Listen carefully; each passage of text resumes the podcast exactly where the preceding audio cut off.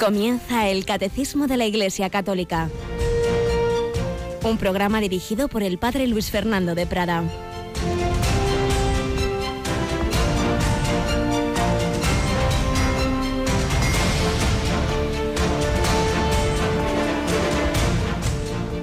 Vosotros estad como los hombres que aguardan a que su Señor vuelva de la boda para abrirle apenas venga y llame. Bienaventurados aquellos criados a quienes el Señor al llegar los encuentre en vela. En verdad os digo que se ceñirá, los hará sentar a la mesa y acercándose les irá sirviendo. Alabados sean Jesús, María y José. Muy buenos días, queridísima familia de Radio María. Son palabras del Evangelio de hoy en el que no sabe uno de qué asombrarse más. Por un lado, esa llamada a la vigilancia, en cualquier momento el Señor nos llama a su presencia, hay que vivir de cara a Dios, hay que atesorar para Dios, como oíamos ayer en el Evangelio, y no para este mundo, porque lo que importa es lo que vamos a llevarnos a la vida eterna. Pero todavía impresiona más esa parte final, cuando el Señor dice que aquellos a los que encuentren vela, Él mismo, el Señor, Dios nuestro Señor, se ceñirá se acercará y los irá, les irá sirviendo. Sea Jesús que lavó los pies a los apóstoles en el cielo. Nos servirá, pero ¿qué, cómo es esto? Es el amor de Dios que se humilla, que se abaja como una madre con su niño pequeño, que nos quiere dar todo. Es ese amor misericordioso. Pues uno de esos hombres que vivió en esa fidelidad, que estuvo siempre mirando hacia Dios y no hacia el prójimo, que tantas veces le maltrataba, era San Antonio María Claré, cuya fiesta celebramos hoy. Un hombre de auténtica entrega a Jesucristo y a la Virgen María, fundador de los Hijos del Corazón Inmaculado de María, los claretianos, que precisamente el sábado pasado 109, se dice pronto, 109 claretianos eran beatificados como mártires en la persecución religiosa de los años 30. Impresionantes, hombres entregados a la Virgen María y por medio de ella a Jesucristo, que fueron fieles hasta el final, que dieron la vida por su Señor y que ahora el Señor los está sirviendo en la mesa, porque ese amor infinito de Dios que nos demostró en la tierra haciéndose hombre muriendo en la cruz, pues lo sigue teniendo en el cielo. San Antonio María Claré, 24 de octubre, tenemos con nosotros a Mónica Martínez. Buenos días, Mónica. Muy buenos días, padre. Y los días 24 pasa algo especial, ¿verdad? Pues así es, que la Eucaristía está ofrecida especialmente por los bienhechores de Radio María. Y que la celebraremos aquí en nuestra capellita. Así es. así que a las 10 de la mañana, esta vez en vez de, de que nuestros eh, heroicos voluntarios hagan esas retransmisiones que tanto trabajo significan de ir a un sitio al otro, de cables, de tal y que cual. No, pues esta vez será desde, desde aquí, desde la emisora, desde nuestra capillita y la ofrecemos siempre. Encomendamos, por supuesto, todos los oyentes, bienhechores, voluntarios, en la misa, en las horas santas, en el programa Entre Amigos, pero eh, de una manera muy especial, el día 24, pues la ofrecemos la Santa Misa desde la capilla nuestra por, por todos vosotros. Pues ya lo sabéis, en un ratito, en un par de horas, celebraremos esa Santa Misa pero antes pues nos ponemos aquí a los pies del Señor, seguimos invocando al Espíritu Santo, que es lo que estamos tratando ahora en el catecismo, y antes pues recogemos esas enseñanzas de otro testigo, de otro hombre que también vivió de cara a Dios, ese jesuita tantos años prisionero en la Unión Soviética, el padre Walter Zizek, pues seguimos recogiendo algunas pinceladas de su testimonio, de su vida.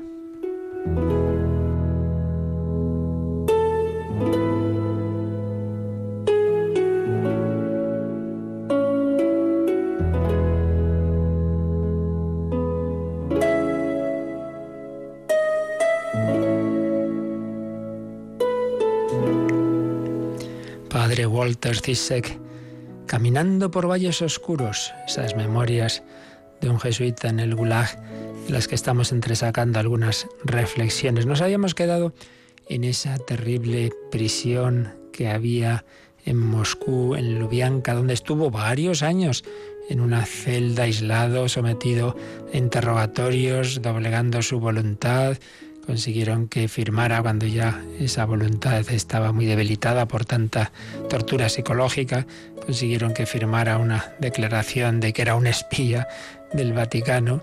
Luego, pues eso para él fue una, un camino de, humildad y de desconfiar de sus propias fuerzas, de, de acudir al Señor, de pedirle perdón. Pero lo que ya no consiguieron es que colaborara con el régimen, querían que fuera a su vez de realmente espía de la Unión Soviética en el Vaticano y no, eso se negó, le amenazaron con ejecutarlo, pero lo que ocurrió al final fue que le condenaron a 15 años de trabajos forzados en Siberia, que se dice pronto.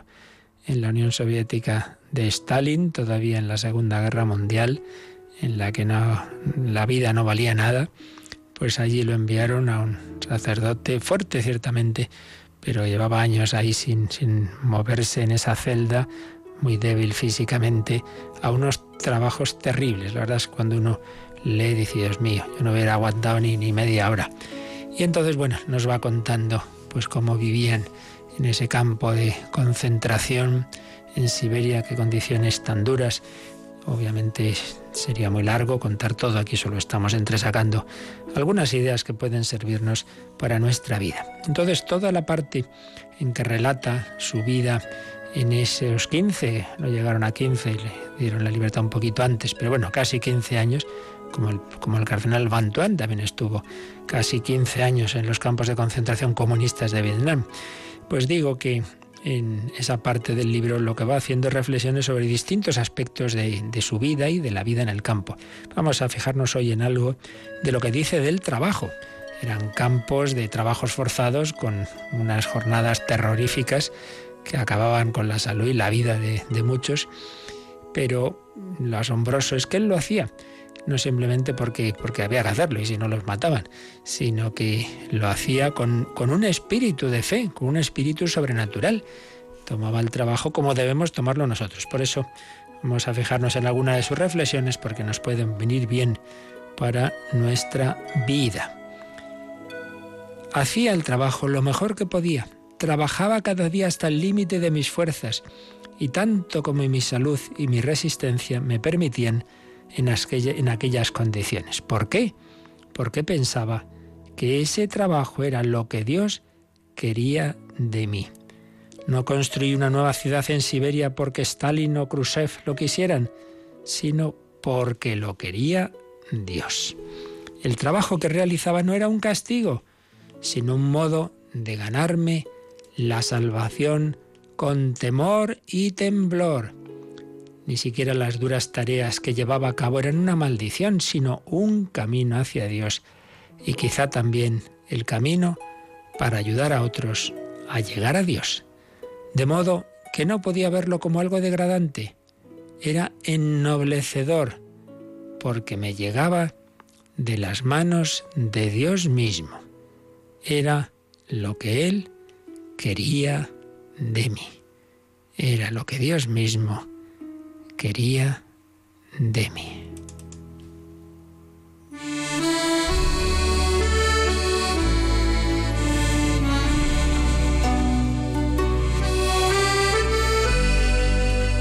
Pues apliquémoslo a nuestra vida. No trabajes simplemente porque hay que trabajar para ganarse la vida, porque tu jefe está encima, porque no, sino piensa que en ese trabajo te puedes y debes santificar es lo que Dios quiere de ti, que el Hijo de Dios hecho hombre trabajó en Nazaret, como luego recordará también Padre Cisek.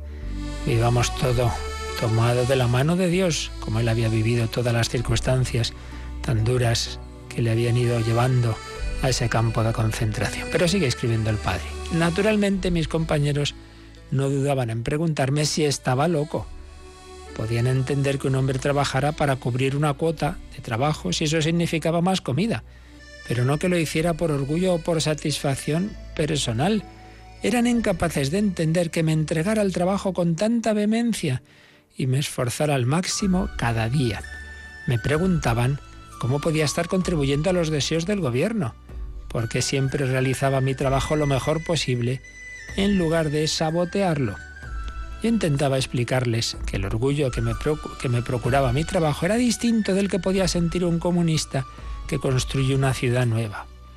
La diferencia estribaba en la motivación.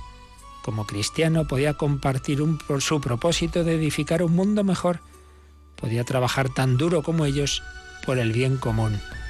Las personas que se beneficiaban de lo que hacía eran precisamente eso, personas, seres humanos, familias necesitadas de refugio para protegerse del clima ártico o gente de otros lugares remotos que tendrían una vida mejor gracias a los recursos naturales que yo había ayudado a extraer de aquella tierra helada o a los bienes que algún día producirían las fábricas que había ayudado a construir.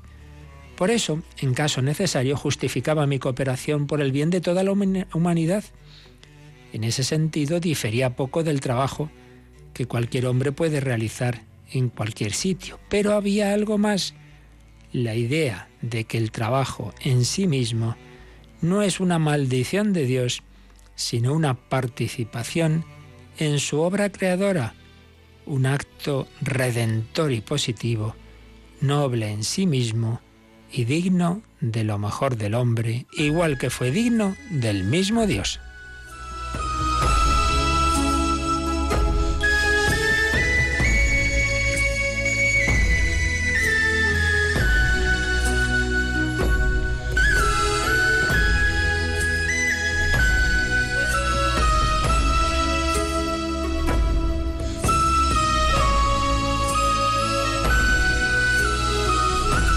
Es una estupenda lección para nosotros. La motivación del trabajo, eso es lo importante. Podemos, pueden estar dos personas haciendo lo mismo, pero una porque no hay más remedio, porque de algo hay que vivir, renegando, y otra trabajando para Dios y los demás en ese acto de servicio. Seguiremos mañana, si Dios quiere, recogiendo esas reflexiones del Padre Cisek sobre el trabajo. Pero pidamos al Señor, a la Virgen, a San José, obrero, que nos ayude a trabajar con ese espíritu sobrenatural, con esa conciencia de que estamos construyendo el reino de Dios.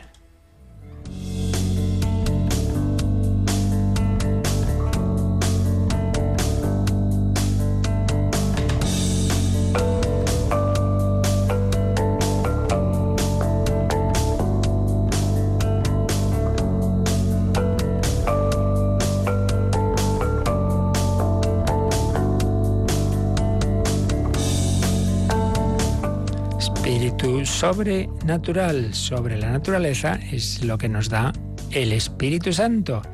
Seguimos hablando de esa tercera parte del credo, creo en el Espíritu Santo y las obras del Espíritu Santo, como el Espíritu Santo ha ido actuando en la historia, estamos en su actuación en lo que llamamos el Antiguo Testamento, como ya era anunciado de una manera implícita, pero sobre todo que ya iba actuando, actuó en la creación, actuó en las promesas del Mesías, actuó en las teofanías y en la entrega de la ley de Dios en el Sinaí. Ahí nos habíamos quedado, habíamos ya leído y comentado el 708, pero vamos a releerlo para retomar ahí el comentario y para leer algún texto bíblico citado y seguimos enseguida. Así pues, Mónica, releemos este número que nos habla del Espíritu Santo en las teofanías, es decir, en las manifestaciones de Dios en, en el Antiguo Testamento y en la ley, en la ley que Dios entregó en el Sinaí. 708.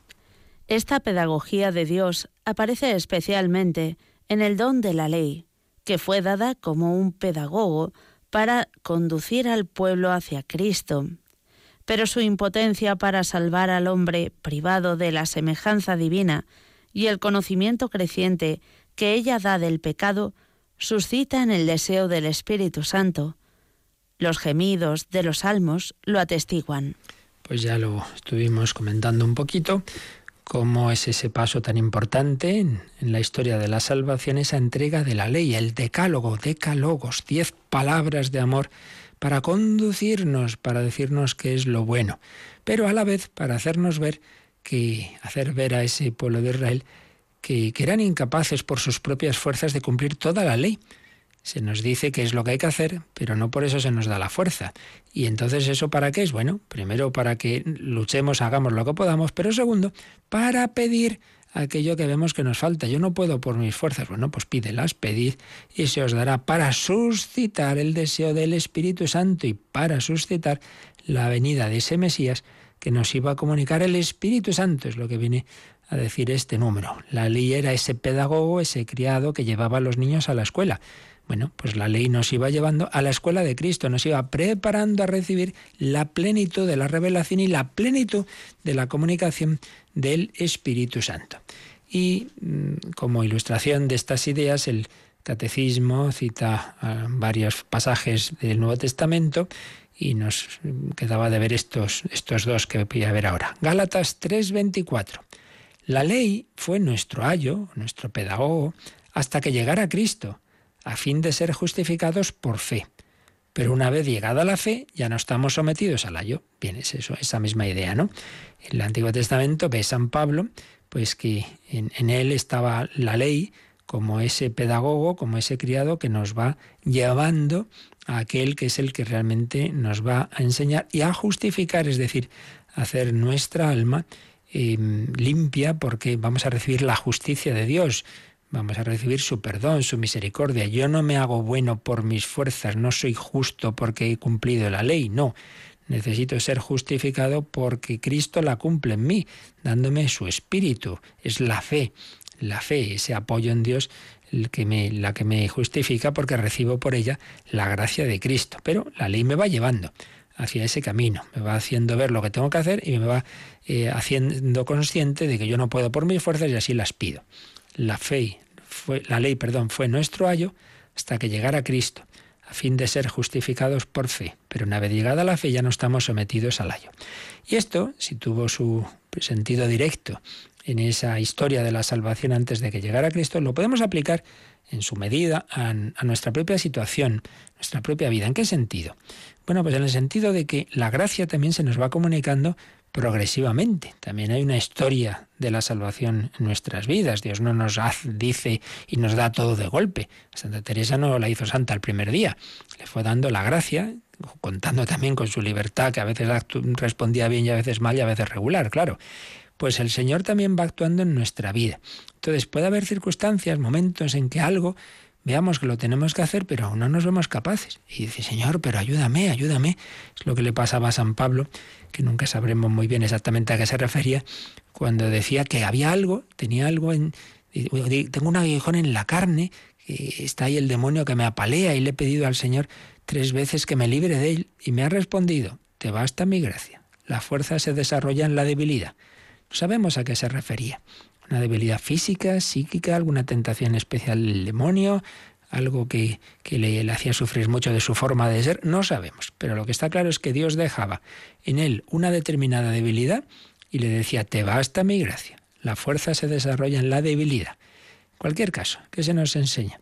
Pues que el cristianismo no es aquí estoy yo don perfecto, que ya lo tengo todo controlado y todo lo hago muy bien y nunca me enfado y todo maravilloso. Porque entonces al final nos hacemos un autopedestal y nos autoadoramos y aquí estoy yo de centro del mundo. Más vale tener defectos y enfadarse y no sé qué, y si todo eso me sirve para, para ser humilde y confiar en el Señor y pedir perdón a Dios y al prójimo, que no hay todo muy controladito, como esa imagen del fariseo de la parábola, te doy gracias Señor, porque rezo, porque ayuno, porque doy limosna, porque todo lo hago muy bien, no como ese publicano que está ahí.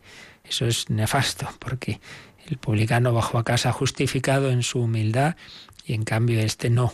Pues Mm, el Señor deja muchas veces esa debilidad, ese no conseguir algo todavía. Bueno, pues para que lo pidas un día y otro, un mes y otro, un año y otro, para que esperes, para que confíes. Si Israel esperó siglos la venida del Mesías y la comunicación plena del Espíritu Santo, bueno, no tendremos que esperar nosotros siglos, pero sí que a veces años, para una gracia que necesitamos, para, para un punto en nuestra vida espiritual que, que parece que nada, que el Señor nos quiere hacer ver una y otra vez que yo no puedo, que no puedo, que no puedo. En ese sentido, como lo hemos oído más de una vez aquí en estos micrófonos a Monseñor Munilla, esa frase que te podría entender bien, de querer es poder, sin embargo, en el ámbito sobrenatural muy falsa. No siempre querer es poder. San Pablo quería y no podía. En determinado tema al que hacía alusión en, esa, en ese texto que os decía antes.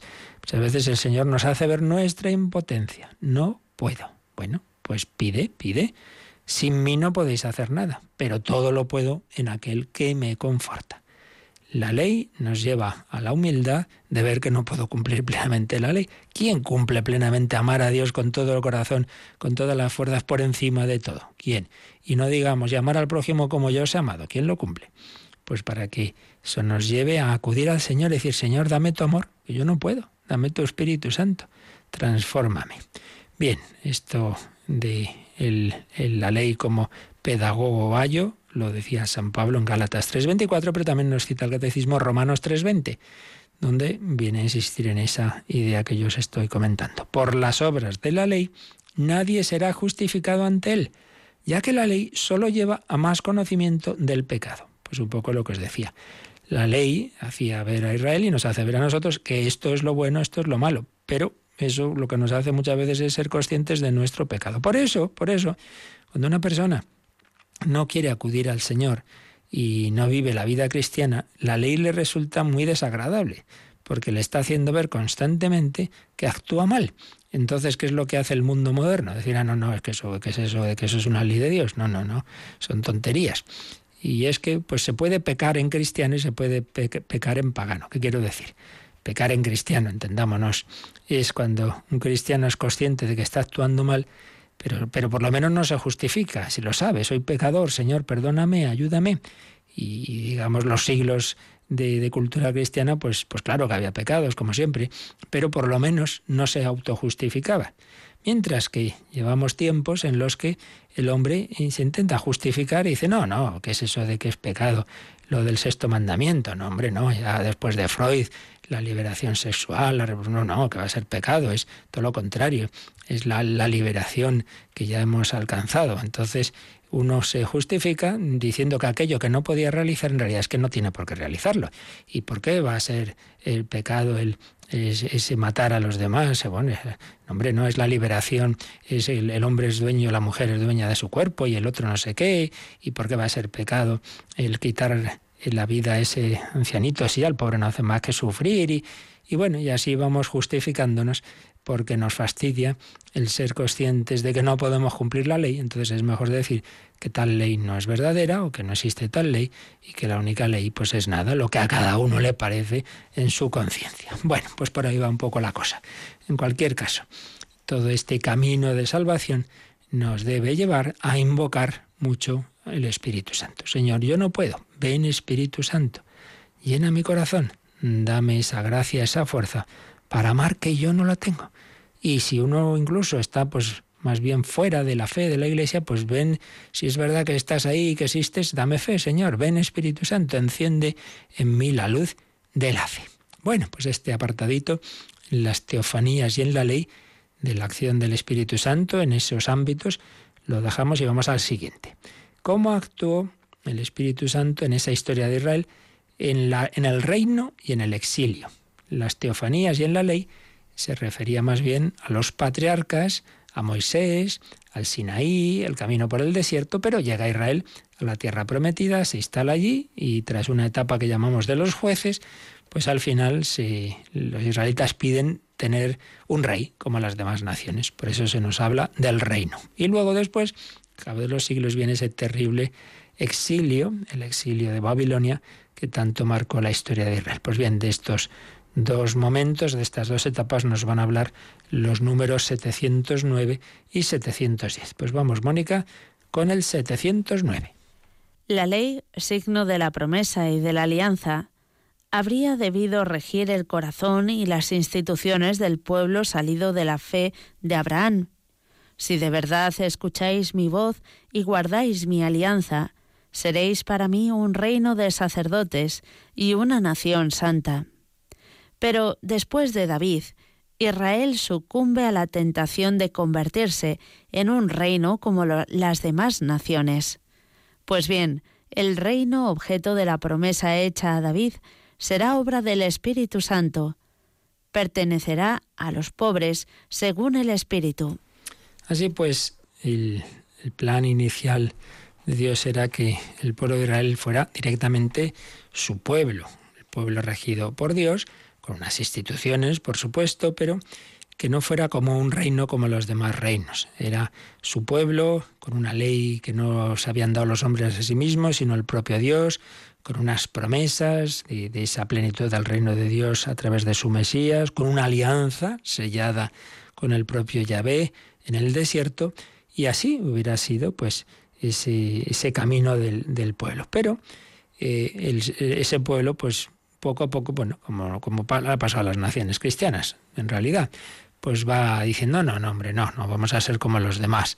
Hizo su proceso también de relativa secularización. Hombre, tenemos que tener un rey, como tienen todos, hombre, eso que Dios es el rey, pues hombre, sí, pero queremos un rey. Y entonces es cuando se lo piden al profeta Samuel, entonces Samuel le pregunta al Señor y dice, pues nada, lo piden, pues venga, pues dáselo. Y es cuando nombra a Saúl y luego pues Saúl llega un momento dado en que no obedece a Dios y entonces es cuando Dios escoge a David. Pero en cualquier caso, mm, dentro de que ya era un segundo plan, que digamos al que Dios cede ante esa libertad del pueblo que, que pide algo que no era lo inicial, pero bueno, eh, se orienta ese reino, es el reino de David, como una preparación del verdadero David, del verdadero reino que llegaría con Jesucristo. Y sin embargo, pues después de, de David viene Salomón, que empieza bien, pero acaba mal, y luego pues los descendientes de Salomón cada vez se van apartando más de Dios. Y en fin, todo eso acaba desembocando en el desastre del, del exilio, porque en el pueblo de Israel se cumple en su historia algo que luego no, en el fondo sí, pero, pero no se cumple de la misma manera en las naciones cristianas. Se cumple en su historia, digo, que cuando el pueblo es fiel a Dios, pues las cosas le van bien, dentro de su humildad y de su pobreza, pero le van bien, y en cambio cuando no, pues vienen muchas desgracias, vienen esas invasiones, vienen el exilio, viene la guerra, la peste, etc.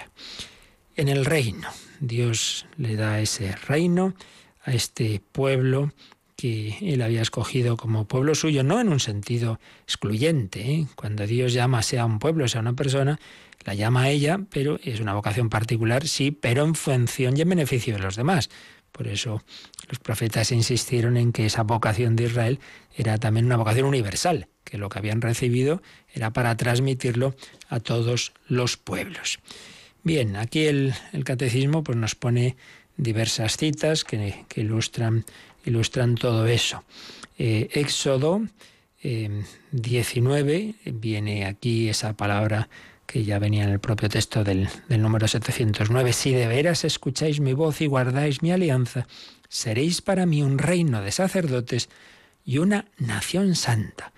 Dios había dicho eso en el desierto. Si de veras escucháis mi voz, escuchar la voz de Dios y guardáis mi alianza, esa alianza, esa ley de Dios, esos diez mandamientos sobre todo. Entonces seréis para mí un reino de sacerdotes y una nación Y fijaos que esto se aplica a nosotros, y así lo hace San Pedro.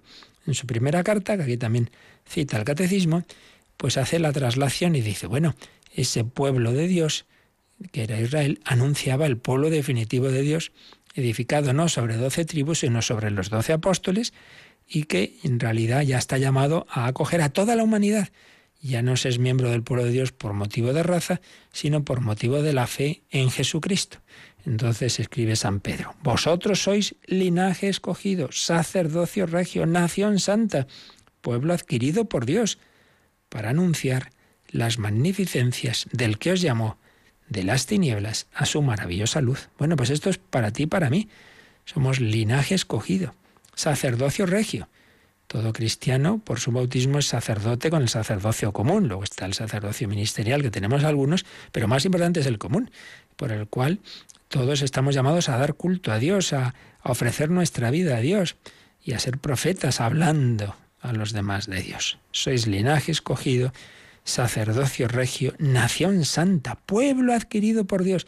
Pues sí, adquiridos por la sangre de Cristo. ¿Para qué? Pues para anunciar las maravillas del que nos ha llamado de las tinieblas a su maravillosa luz.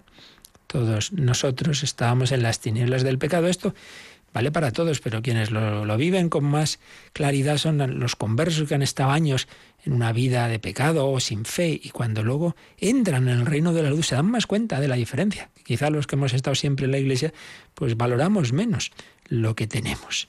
El Señor nos ha llamado de las tinieblas a la luz, somos ese pueblo escogido que se preanunciaba en el pueblo de Israel.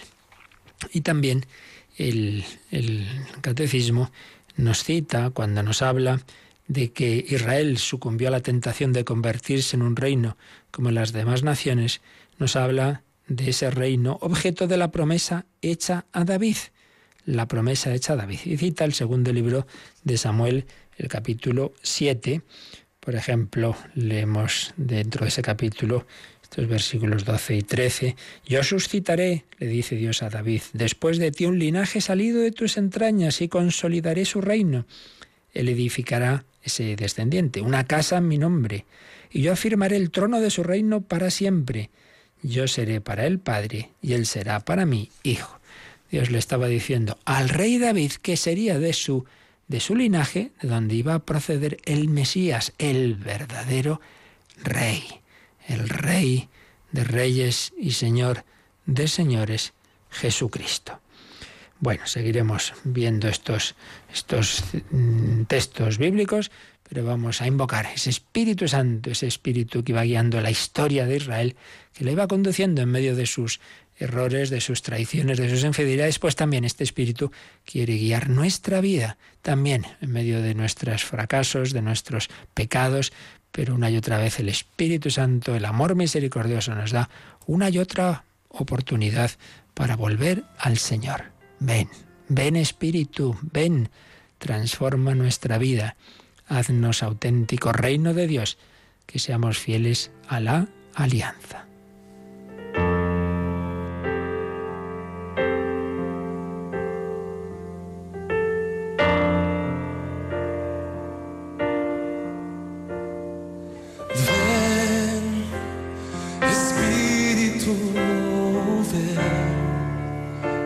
y lléname, Señor,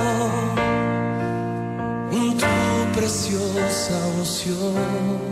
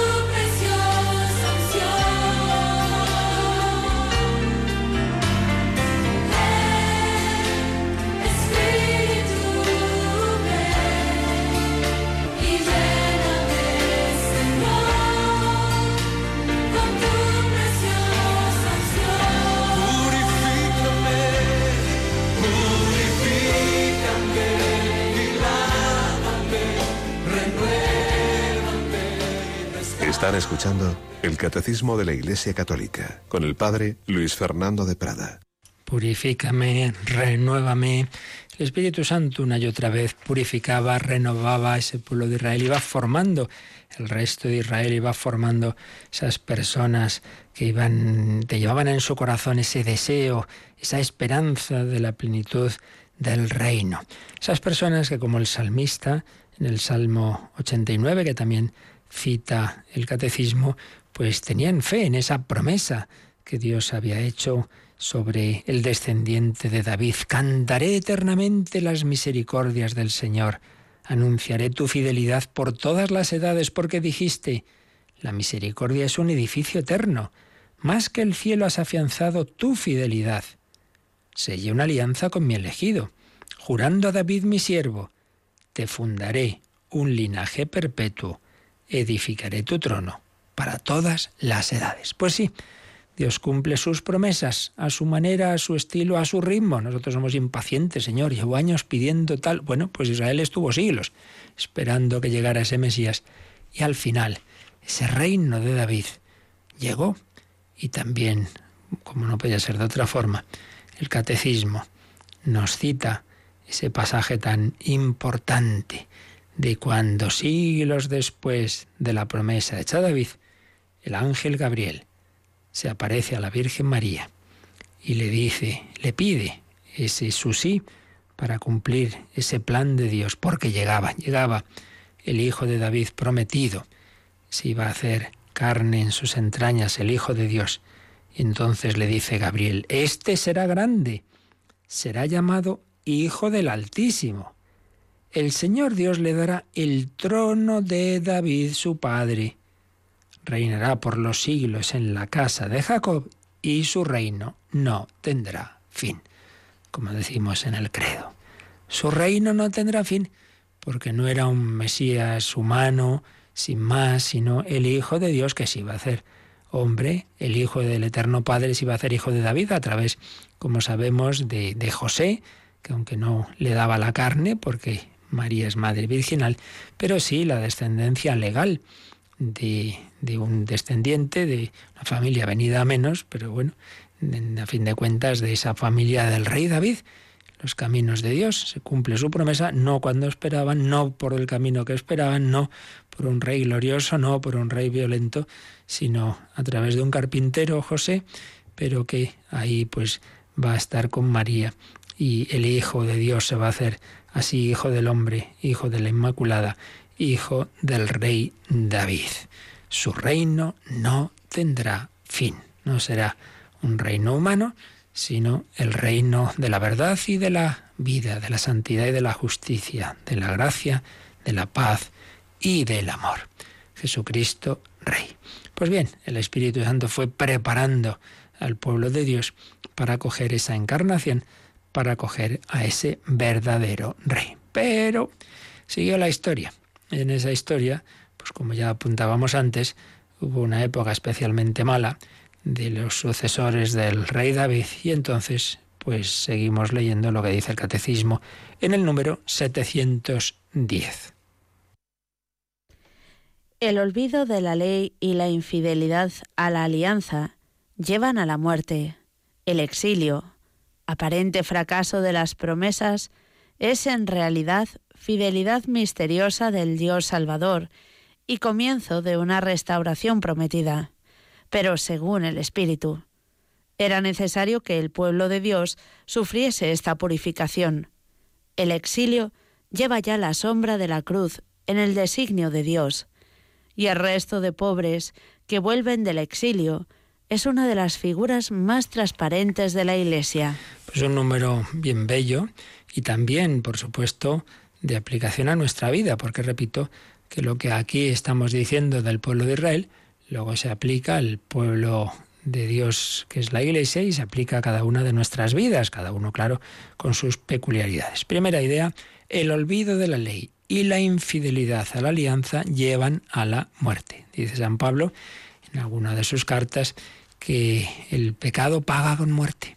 ¿Por qué pecamos? Pues porque pensamos que ahí está la vida. No, no, es que, es que yo necesito esto, es que ahí me va la vida, es que necesito a esta persona, ya sé que no es mi marido, que no es mi mujer, necesito este dinero, ya sé que no es mío, necesito este poder. No parece que ahí está mi vida, que ahí está mi disfrute, que hay... Sí, sí, Eso te parece en el momento y luego, Dios mío, qué error cometí por un mal día, por una mala noche, estoy en la cárcel o he rotado mi familia o lo que sea, pues cómo, cómo nos paga con muerte el pecado y el demonio que es bien listo, que nos hace esclavos, nos va haciendo adictos a, las tres P's, al placer, al poder, al poseer. Pues también el olvido de la ley y la infidelidad llevaron a Israel a la muerte. ¿Cuál fue la muerte? Pues esa invasión que sufrieron, ese exilio a Babilonia y ese pueblo que desaparece, el exilio, aparente fracaso de las promesas. Pero bueno, si Dios había prometido ese reino y mira cómo estamos aquí esclavos, nos dicen que cantemos, ¿cómo cantar un cántico del Señor en tierra extranjera? Si me olvido de ti, Jerusalén, que se me paralice la mano derecha, decían los israelitas ahí en el exilio de Babilonia. Aparente fracaso de las promesas. Pues bien, apliquémoslo a nuestra vida, Señor, pero me habías prometido una vida feliz en mi matrimonio y mira qué desastre, mira lo que ha ocurrido, mira, pero Señor, si yo esperaba que este hijo y, mira como lo que ha pasado, mira, pues me lo diste y ahora me lo has quitado y, nos llega la cruz, entonces nos parece que Dios nos ha engañado, que no ha cumplido sus promesas, yo esperaba una vida bonita y, o entré religiosa y, y mira qué desastre lo que ha pasado después y nos desconcertamos. Bueno, pero dice el catecismo, lo que parece ese fracaso de las promesas es en realidad fidelidad misteriosa del Dios Salvador. Dios nos salva, Dios es fiel, pero por su camino.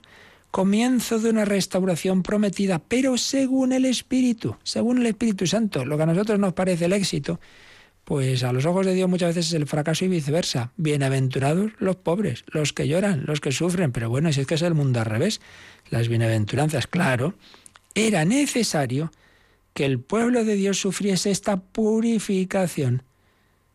Dios muchas veces para llevarnos al bien y a la auténtica felicidad nos tiene que purificar, porque nos van las cosas demasiado bien, nos lo creemos y ya está. Metemos la pata y cometemos los pecados. Era necesario que el pueblo de Dios sufriese esta purificación. El exilio lleva ya la sombra de la cruz lo que en Jesús iba a ser la pasión y la cruz, lo que en el cristiano es la cruz, en Israel fue esa cruz comunitaria del exilio y bueno, de tantos otros sufrimientos. Era necesario. Y eso de era necesario nos recuerda una palabrita que por eso aquí cita el catecismo Lucas 24, 26. ¿Os acordáis? Cuando esos que llamamos los discípulos de Maus pues tras la pasión de Cristo, pues les ha pasado esto. Se han quedado desconcertados, han perdido la poca fe y esperanza que tenían. Y dicen, nada, hijo, esto se ha terminado, fue un sueño bonito, Jesús está muerto, está en el sepulcro. Eh, dicen algunas mujeres que se ha resucitado, bueno, cosas de locas, la Magdalena, que la pobre no sabe dónde anda, no hagamos caso, pues vámonos, y se van a Emaús, y entonces se pone ese caminante misterioso, ese peregrino a caminar con, con ellos, y en esa conversación de que hablabais, bueno, pues de lo que le ocurrió a Jesús, tal, la cruz, tal, tal, el Señor les deja decir, desahogarse y ya va y les dice, pero no era necesario que el Mesías padeciera eso para entrar en su gloria. ¿Acaso no era necesario, Lucas 24, 26, acaso no era necesario que el Cristo, el Mesías, padeciera esas cosas para entrar en su gloria? Y comenzando por Moisés y siguiendo por todos los profetas, les fue interpretando todos los pasajes de la Escritura que se referían a él. Eso que a vosotros os ha hecho perder la fe. Pero hombre, si estaba anunciado, pero no os acordáis del siervo de Yahvé. No os acordáis de cómo ya Isaías había anunciado esos sufrimientos del, del siervo de, Dios. Entonces, no perdáis la fe por la cruz, si era necesario, es el camino. Bueno, pues tú has perdido la fe, la esperanza por ese fracaso, por esa cruz, por esa enfermedad, por esa muerte, por esa ruina. No era necesario. El otro día me acercó una persona y me dijo, pues como eh, tenía había tenido un cáncer y muy, muy serio, y dice, mire, está muy mal, pero tengo que decir una cosa, a través de ese cáncer, yo he llegado a Dios y ahora tengo mucha más paz y felicidad que antes. Le doy gracias a Dios por el cáncer. Asombroso. Pues sí es verdad, porque uno puede tener muy buena salud y su alma, sin embargo, estar triste, vacía y seca. Y viceversa. Uno puede, su cuerpo, haber sido marcado por la enfermedad, por la cruz, y sin embargo, a través de esa cruz, llegar a Dios. Y eso es lo importante. Bueno, seguiremos hablando de este número Hoy tenemos que acabar un poco antes y lo dejamos ahí, pero seguiremos profundizando. Es muy importante esto, que nos demos cuenta de que el Espíritu Santo se sirve de la cruz, se sirve de los fracasos, como se sirvió del exilio, de los problemas, sufrimientos y calamidades del pueblo de Israel para llevarnos al Mesías, pues también el Señor quiere llevarte a ti y a mí a la santidad. Y en ese plan entra la cruz. Agradecemos a Mónica Martínez su colaboración y os recuerdo que en un ratito a las 10 celebramos la Santa Misa por todos vosotros, especialmente por los bienhechores de Radio María. La bendición de Dios Todopoderoso, Padre, Hijo y Espíritu Santo, descienda sobre vosotros. Alabado sea Jesucristo.